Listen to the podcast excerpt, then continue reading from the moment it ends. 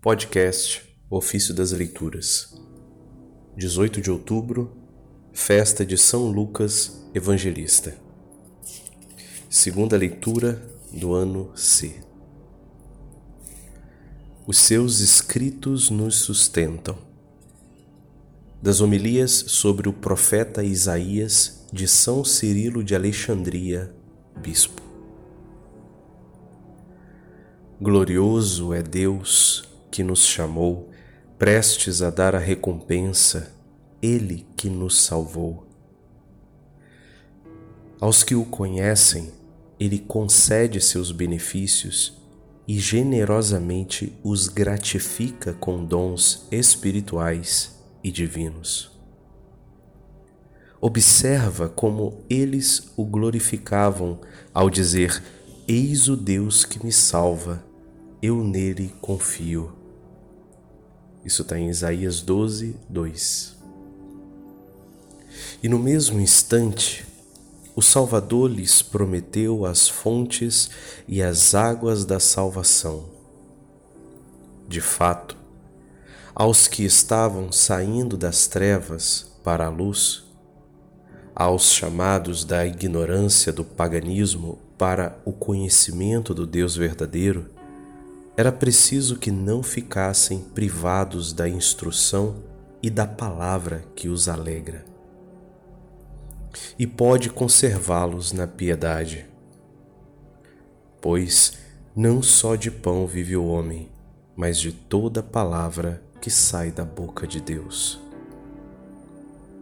Havereis de beber com alegria nas fontes da salvação. O profeta chama água a palavra de Deus que dá a vida, e fonte os santos apóstolos e evangelistas, aos quais acrescenta os próprios profetas. A salvação, portanto, é Cristo. Vós, diz o Senhor, que me alegrais ao reconhecer-me pela fé, Deus por natureza e Senhor de todas as coisas, recebereis em troca uma alegria espiritual e divina, bebendo nas fontes da salvação, isto é, de Cristo, a palavra que poderá guardar-vos e fortalecer nesse testemunho.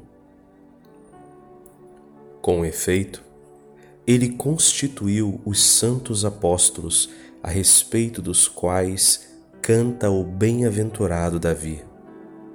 Apareceram as fontes das águas e descobriram-se os fundamentos do mundo.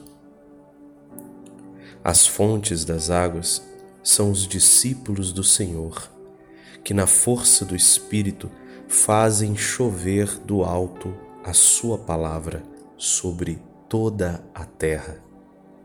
E são também os fundamentos do mundo.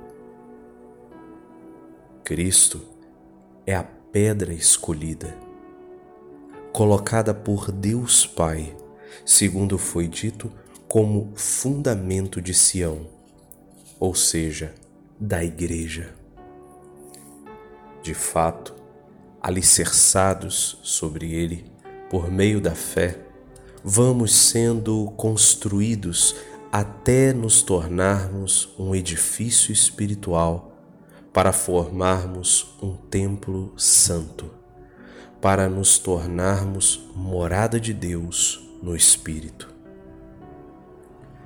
Pedras, portanto, com referência a Cristo, ou fundamentos do mundo, podem ser ou podem ser chamados a justo título aqueles que o anunciam pela terra inteira.